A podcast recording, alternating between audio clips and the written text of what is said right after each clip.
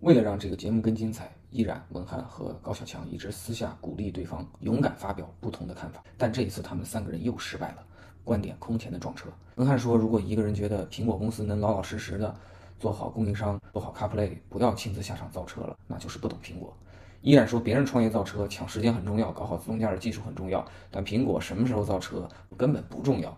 强哥作为多年的老米粉，至今还在用小米手机。但他也不敢特别期待小米汽车的表现，反而对苹果汽车的各种可能性是百般吹捧。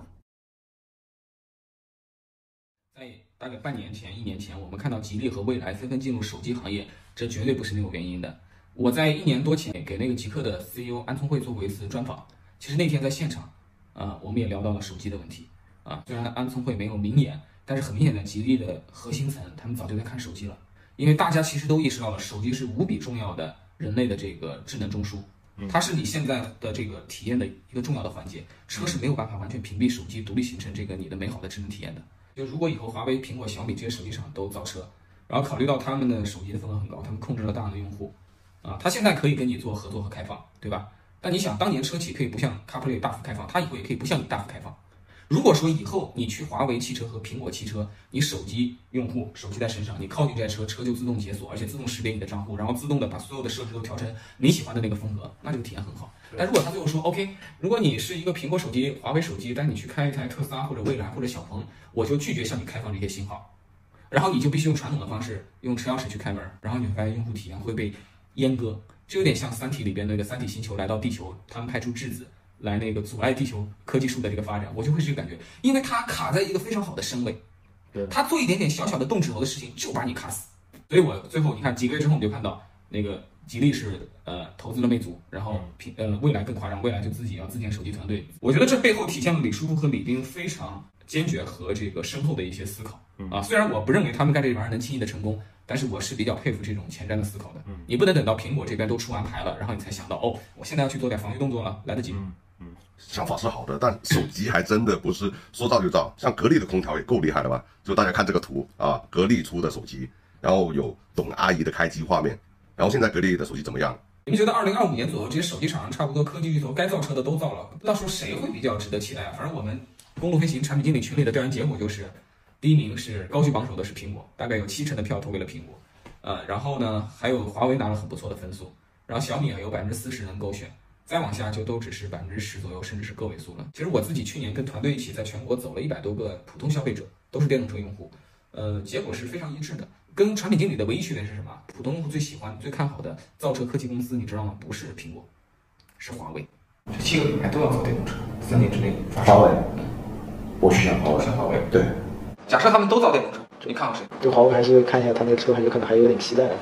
现在的中国用户认为，大家对本土品牌的好感、民族主义的这个情绪是空前的这个强大，这是非常有利于我们自主品牌的。我是这么看的啊，苹果之所以大家看好，是因为苹果之前啊做跨界，无论是做那个音乐播放器也好，然后啊做呃像其他的一些设备，都是非常的成功。而且苹果基本上要么不出手，出手就一定是有好戏看的。然后华为呢就。至少现在鸿蒙是发展的不错，然后像鸿蒙的车机啊，使用体验也很好。然后小米呢，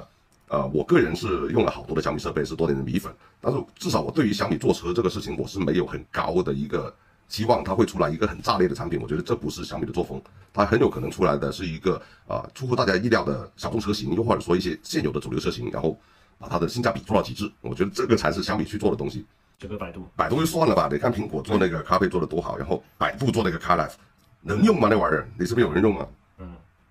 嗯，反正我觉得 CarLife 特别有意思啊，就是你在全中国有那么几年，每一个新车上市了，新闻稿里都会写几句，呃，子车型支持苹果的这个 CarPlay 系统，同时也支持百度的 Car CarLife 系统。然后我算是一个比较懂车，也摸很多车的人吧。然后我从来没在一台车上打开过 CarLife，然后我也没有见过周围任何一个人在开任何一台车的时候打开过 CarLife。那个一直在新闻媒体上出现的 CarLife 到底长啥样，我到现在都没见过。我跟你说，我就是那个补铁的人，我就用了，就卡的不能用。嗯，然后听说。某一些新款手机在某一些最新车型上 CarLife 是可用的，但至少我一直都是用的小米的旗舰手机啊，性能肯定不是差的。然后开的也是大众的主流，呃，也不是说特别主流吧，然后 MQB 的车型啊，然后也是二十万左右的，也不算差。然后它刚上我就买了，然后就卡成狗，然后还是打开个百度地图都卡成狗，那这能用吗？对，一个一个东西没有用户用，这是最大的结论。我自己的排序其实跟产品经理群的排序是一样的，我的排序顺位是苹果、华为、小米。然后其他，我那天开了一下那个呃华为的问界 M 五，我就瞬间感觉到它的一个优势就是，你本来在华为的手机上看着大众点评，然后你找一餐厅，正常情况下呢，你得把这个餐厅的地址要么背下来，再到车机上去输入，然后再确定位置，然后再触发确定餐厅，它这过程是很麻烦的。但现在它能做到的就是，如果我自己就是问界 M 的用户，我手机直接点那个分享这个餐厅，分享的时候它会有一条是分享到问界 M，然后你一点就在问界 M 的车那个车机上就自动设置好了要去那个地点，那就方便了。这种事情。鸿蒙系统今天在对对对对，就跨跨品类的这种体验连接，我曾经对小米汽车比较有期待。很多车企其实没有自己的很强的研发能力，然后品牌能力也没有，然后群众基础也不行。你拿这个玩意儿跟小米比，我就这么说吧，小米如果做出一个跟领跑一样好的车子，你会惊讶吗？不会吧，因为领跑做的车也得不算很好，对吧？他就做个跟领跑和哪吒一样的车子，然后就卖一样的价格，然后他说小米，我问你谁卖的多？一定是小米，对因为它就算做出一样的车，它有它的一些生态的基础，所以它还是会体验更好一些。这就是为什么我觉得小米汽车的下限是还可以的，但我现在会比较担心他们的上限啊。小米就不会出来一个很让人惊喜的、很突破的产品，这是我的观点。我特别同意。其实我也是很早就买小米的产品，嗯啊，但是问题是，呃，后来，呃，你就会发现你在小米，无论是手机、电视、呃，充电宝、呃，生态链，你拿到的更多的是失望。你像我的家人就一直跟我说，你别又买小米东西回来了，用三个月就坏了。哎，我也发现了那些对，真的是灾难，就是它凡是不自己亲自去生产和把控的东西，首先质量就很差，嗯，而且它有很大的问题是没有体验一致性。你买 Apple 的东西，它是都死贵死贵的，但 Apple 的东西永远都是同行中的九十九分、九十五分。小米你去买它的东西，有的东西是六七十分，有的东西是三四十分，有的东西是八十分，你真的摸不清楚头脑，对吧？而且这个公司推翻了很多它过去美好的东西。它过去说我要搞爆品思维，所以我的产品很精简，我我这个打诺价很有优势。然后你看现在小米的官网有多少款手机？我今天我我已经两年没去过小米官网了，我现在闭着眼睛跟你说，它至少有十八款手机。嗯，我们可以到时候去看一下，这对吧？米粉认证啊，他现在的这个手机的这种产品线的复杂和难懂，在汽车行业唯有我们的吉利可以跟它相比。吉利在四米七、四米六的这个轿车和四米五的 SUV 至少堆了十款车，嗯，然后你根本就搞不清楚这些车的区别。那这个不影响他们在中国会卖得好，因为中国人很多买衣服的时候都是进杂牌店的，你这个时候看到的是各种各样的颜色和款式的衣服对都堆在一起，他们习惯怎么去操作，所以没关系。因为你对小米不了解，因为小米现在覆盖的人群其实挺多的，就不单单说是啊，像一些啊理工男啊，一开始的为发烧而生，那现在像啊老头老太太也可以买一个红米的手机，挺好的，几百块钱，一千来块钱，然后性能也非常够用，屏幕也很大，就它现在其实是全社会覆盖了，跟以前的概念不一样。是的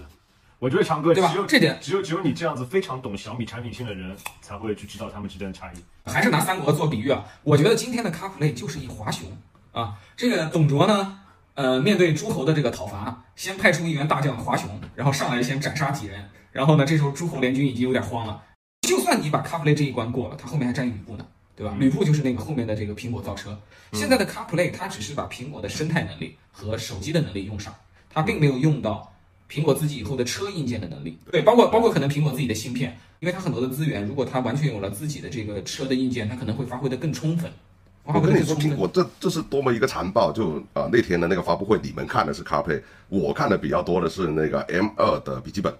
啊，然后它那些性能指标就真的是非常革命性的，它的续航，然后它的功耗，然后它只配三十五瓦的充电器就可以跑很大的程序，连我这个老安卓、老 Windows 用户都都很心动。今天未来和极客的用户都在呃期盼他们要升八幺五后付费升级，因为八幺五的体验就是比以前老芯片好。但问题是，苹果那儿有最好的消费电子芯片啊。也有消息说啊，苹果的 Apple Car 也是基于 M1 芯片啊类似的架构去开发的。那如果苹果的汽车真的出来了，那它采用的是台式机或者说笔记本电脑的芯片，然后去打八幺五五这样的手机级别的芯片，那简直就是吊打，那就非常恐怖了。我就觉得性能上的吊打先先不提啊，就哪怕性能是拉平的，但是它还有一个天生的优势，就是当你是在同一个芯片、同一个系统上面做开发的话，很多 App 是可以几乎只要做小改就能去移植的。对，M1 和 M2，我们现在可以在 Mac 上面下到 iPad 的 App 引擎，这些事情就很爽，对对不对？这是一个重大的改变啊。对，苹果做这个事情是很擅长的。对，而且我看得出来，苹果现在也在做一些更夸张的一些改变，就是它，我觉得它会慢慢的把 iPad 的 OS 和 Mac 的 OS 两者要合并了。我大胆的猜测，以后 iPad、Mac 和它的车子的那块屏幕用的一定是同一个系系统。百万 APP 进入这个车内，这是多么吓人的事情！这是一般的车企完全无法想象的。对用户来讲，这是一个这是一个完全不对称的竞争优势。其实我们现在有没有注意到，如果你有多个苹果设备的话，你在 iPhone 上面下载的 App 会在你的 Pad 和你的 Mac 上面也同时被自动下载。其实你可以去勾选的，啊，那这样子的话，其实你在去设计你很多车机的下载 app 的时候，也可以通过我的手机去操控去，因为你用手机去做各种各样的操作才是最合理的，你不用一直待在车里面，对不对？嗯，对，嗯，你你去看那些那个安卓手机，他们每次上市的宣传都是给你拼参数，我参数多好多好多好。但你会发现苹果的好不是这样的，其实你买苹果的手机不需要去看苹果的发布会，你也不需要看它参数有多好，你把它买回来，到你用到某个体验的时候，你就发现苹果好了。我们发了上一期的这个视频之后呢，就有这个。一个某我们刚聊到的科技大厂里边的一个产品经理过来跟我聊天，然后我们就在讨论一个问题，就是苹果车什么时候会搞出来？因为如果你去看，呃，小康、常言他们做的那些跟踪报道，你发现苹果的汽车业务很不顺，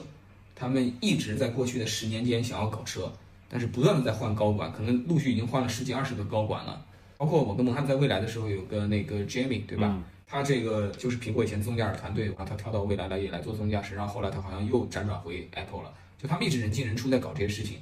呃，所以有很多人都说，按照他的节奏，他已经不可能在二四年、二五年推出整车了。考虑到他去跟日产、现代谈代工，好像也都不欢而散。所以现在也有越来越多人说，只要 CarPlay 搞得很好，只要苹果能做一个非常好的供应商，它稳坐高质量的 Tier One 供应链也挺好，它干嘛要来造整车？我觉得这句话讲出来就是完全没有那个抓到苹果的精髓。乔布斯在他 iPhone 的二零零七年的第一场发布会上面的时候，他就说过一句话，他说：“当你真的擅长做软件的时候，你应该去做硬件。”啊，这句话其实非常是有深深意的，因为你软件永远是在追求硬件的边界，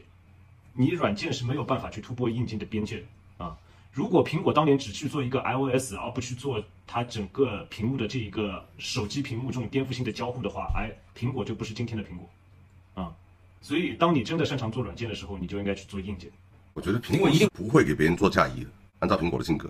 就目前还没有什么先例吧，好像。因为我看的是生意的角度，因为毕竟苹果已经是万亿美金的大公司了。这种公司，如果你现在在做 Tim Cook 的位置，你要跟股东一些交代，你要继续增长，就像我们个人一样，你今年年薪五十万，你就想挑战下一百万；你年薪一百万，你就挑战下两百万，对吧？所以我觉得苹果现在去扫视整个的市场，到底有啥生意值得他做？我只想到了两件事情啊，一个赛道来搞智能电动车。另一个赛道，复杂的新一代的 VR、AR 的这种消费电子车，他们不会像中国的阿里和腾讯那样，生意搞大了以后就去把自己变成一个金融公司、投资公司。全球一年是八千万台车嘛？假设苹果最后发挥的很好，拿了百分之十二的份额，也就是一千万台车，那就相当于四亿台 iPhone，就相当于增加了一个 iPhone。那这对他来讲是再创辉煌。对，所以我觉得他不可能错过这个产业的。他做软件的 T R One 永远不可能给他带来这样子的营业额的收入的。他在 Tim Cook 的位置上，利润已经不是最重要的了，他需要的是营业额。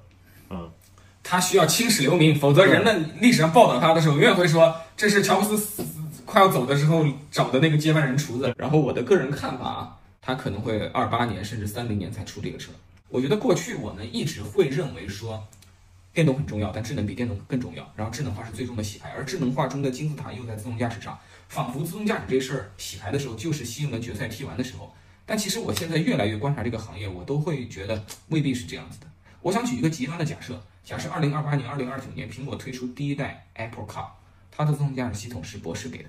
嗯，张翰，你买不买？嗯，我绝对买。因为在二零二八年的时候，博士的自动驾驶，比如说可以让我保证百分之八十的时候可以是脱手的。你其他的 OEM 做的再好，有可能也就是百分之八十二的时间可以脱手。他们在边际效应那边完整了。甚至说的再夸张一点，你给我一个 Apple Car，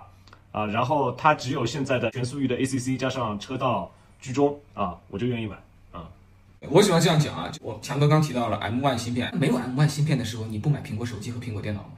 那个时候它的核心芯片掌握在英特尔手里啊。嗯，那苹果怎么没有人站出来说，哎呀，我们现在不能把芯片交给英特尔啊，交出去了我们就没灵魂了。对于苹果来讲，芯片不是灵魂。我认为自动驾驶技术虽然如此之重要，但对于苹果的这个汽车来讲，它依然只是一个一部分核心功能之一，它依然只是一部分，它不是真正的灵魂。今天传统汽车很多核心技术依赖博士。你也没听人说奥迪、奔驰、宝马没有灵魂，保时捷没有灵魂。重要的是你把这玩意儿组合之后，这个东西是一个最好的产品，是一个让你的用户很开心的东西。这是体验很好的东西。对，就我认为这是唯一的这个关键。我我觉得把那个产品的那个差异点放在自动驾驶上面是最扯淡的一件事情。就像我我前面说的，自动驾驶，它现在花出比你多十倍的人力物力，它有可能只能做到多一两个场景。它有可能，它多的这个功能是我开到我家门口了以后，我是不是需要手动的驾驶开到我的地下车库而已啊？就是这我是赞同的，就是像你说那个大屏，看到别人做大屏我也要做，然后看到别人做自动驾驶我也要做，但根本没有人去思考这个自动驾驶到底能为你的用户带来多少东西。对，因为做产品不是奥林匹克竞赛，奥林匹克竞赛你是这个刘翔，我是博尔特，咱们俩一起去跑步，我只要赢了你零点零一秒，我就比你伟大很多。但是做产品不是这样子的。以苹果、华为、小米为首的科技公司杀入造车行业，到底意味着什么？也许很多人还没有充分的看到，但那些紧盯行业最前沿的技术从业者、投资人和竞争车企，其实早就感受到了。有一位国内顶级风投的投资人，一年多前找我在上海喝茶，他有一个观点，说上一个十年世界上最好的公司就是手机公司，如果他们没有搞定车，下一个十年他们就不再是最好的了。如果我们再往前翻十年，其实会看到世界上最好的公司是电脑公司。我们也注意到那些搞定了手机业务的电脑公司，比如苹果。才变成了持续伟大的公司。这个一染一刻这个栏目呢，受制于时间，这期咱们把最大的笔墨留给了苹果。呃，后面呢，我们会找机会给华为、比亚迪这些非常有趣的公司都会专门的制作特辑。谢谢大家的关注。